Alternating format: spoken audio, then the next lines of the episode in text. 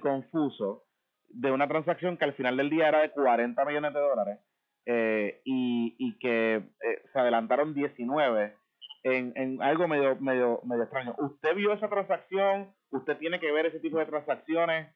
¿O es un otro personal en el departamento que no tiene necesariamente que pedirle a usted autorización para hacer esa ese desembolso?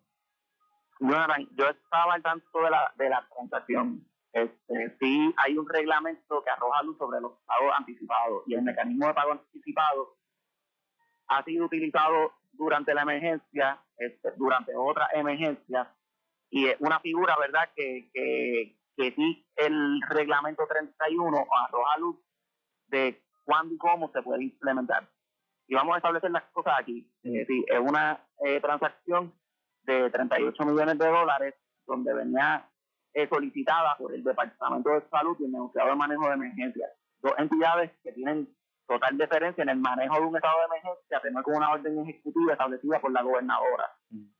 Eh, sí, este, cuando existen estos eh, estados de emergencia, decir ¿verdad? que se utiliza el, el proceso ordinario, pues eh, es cierto, pero por otro lado también los procesos contemplan qué ocurre cuando hay circunstancias extraordinarias, como la que se le presentó al Departamento de Hacienda.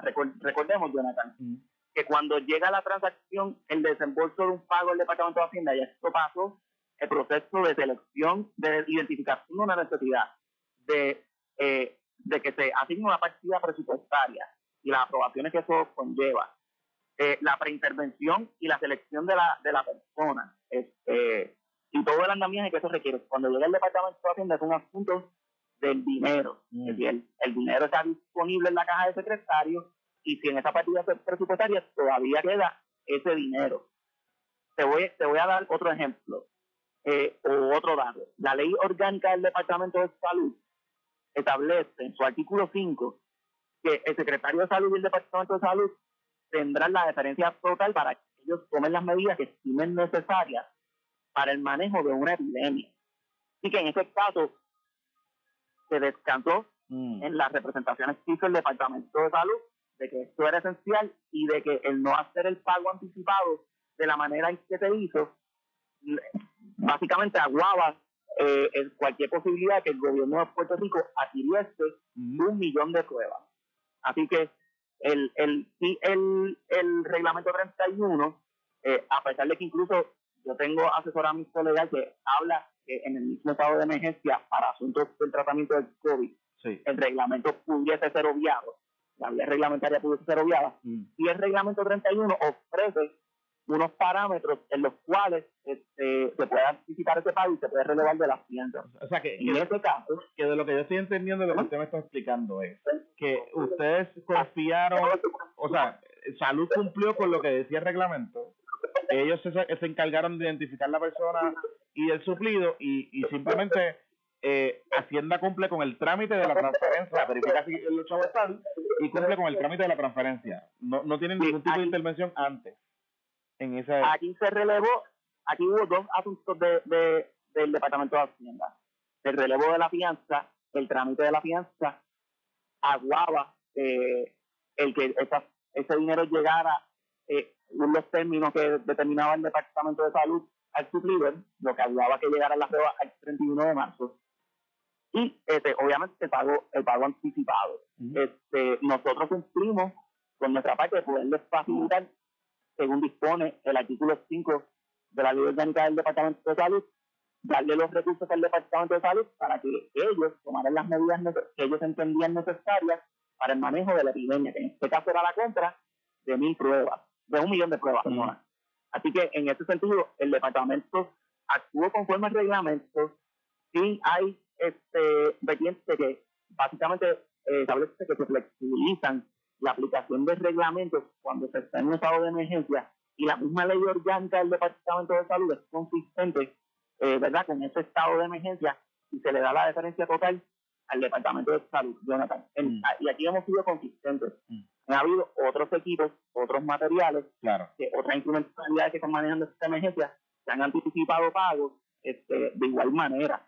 Obviamente es crítico el proceso de selección, pero aquí se le tiene que dar la diferencia total a la agencia concerniente. Claro. eh, hubo, hubo, hubo personal en el aeropuerto que tuvo el equipo necesario porque el Departamento de Hacienda tomó una medida de naturaleza similar. Así que, este, obviamente, es una situación, eh, no, no quiero ser complicada para el departamento, pero el departamento tiene, tiene que medir cómo va a establecer su rigor, eh, o, no, o no digo sus procesos, mm. a la hora de establecer medidas para preservar la vida y manejar un estado de emergencia a las agencias concernientes. En este caso, el Departamento de Salud. Secretario, esa, esa transferencia de 19 millones, ese pago anticipado de 19 millones, ¿fue a, a, un, a una entidad bancaria local? ¿Fue una transferencia a una cuenta de banco local? Sí, fue una, a, a, una entidad bancaria local, que eso va también a otras garantías que tiene el, el, el secretario de Hacienda, para cuando estime necesario poder embargar una cuenta en caso de ver de que, ¿verdad? Que, se iba a hacer un mal manejo de esto. Claro. Así que otra, que es una garantía que se distingue del sector privado, este, porque sí, ¿verdad? He podido criticar la fianza en el sector privado, el sector privado no tiene los poderes de embargo que tiene el Departamento de Hacienda. Así que, eh, ciertamente, este, en el momento de anticipar el pago sin la fianza, también hay que tomar en contrapeso la emergencia y otras facultades que tiene el Departamento de Hacienda para asegurarse que se haga un, manejo adecuado de esto. Ok, entonces, en términos de, esa transferencia, ese banco que recibió la transferencia, ¿tuvo algún problema recibiendo la transferencia o notificó de alguna situación particular, por ejemplo, de una cantidad de, dinero sospechosa que hubiese alertado a las autoridades federales?